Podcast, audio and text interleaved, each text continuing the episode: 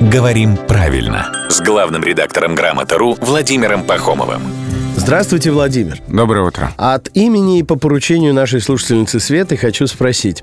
Как склоняется фамилия Серый Козак или Серый Казак? Не знаю, через дефис.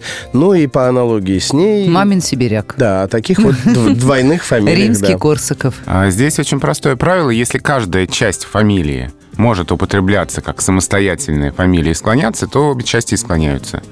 Соответственно, серого казака, серому казаку и так далее. Как если бы это у нас были две разные фамилии, мы просто поставили дефис между. Я просто не уверен, что есть фамилия Серый. Ну так просто. Ну, есть фамилия Есть Серый, фамилия режиссер Серый. Ну, «Джентльмены хорошо. удачи», по-моему, это его фильм. Ну есть и ладно. Да. А римский Корсаков, соответственно, точно так же. Римского Корсакова, римскому Корсакову и так далее. И вот что еще важно а, про знаки. Если это две части одной фамилии, то есть двойная фамилия, между ними ставится дефис. Да. А если это две разные фамилии, это обычно в законах бывает.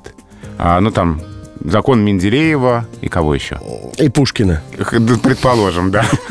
Тогда между этими разными фамилиями будет ставиться знак тире. Просто об этом тоже спрашивают, это важно помнить. Ну, то есть, если бы это была не рубрика, а закон Пахомова, Акопяна, Корсаковой, то тут было бы два тире. Но это рубрика с главным редактором Грамоты.ру.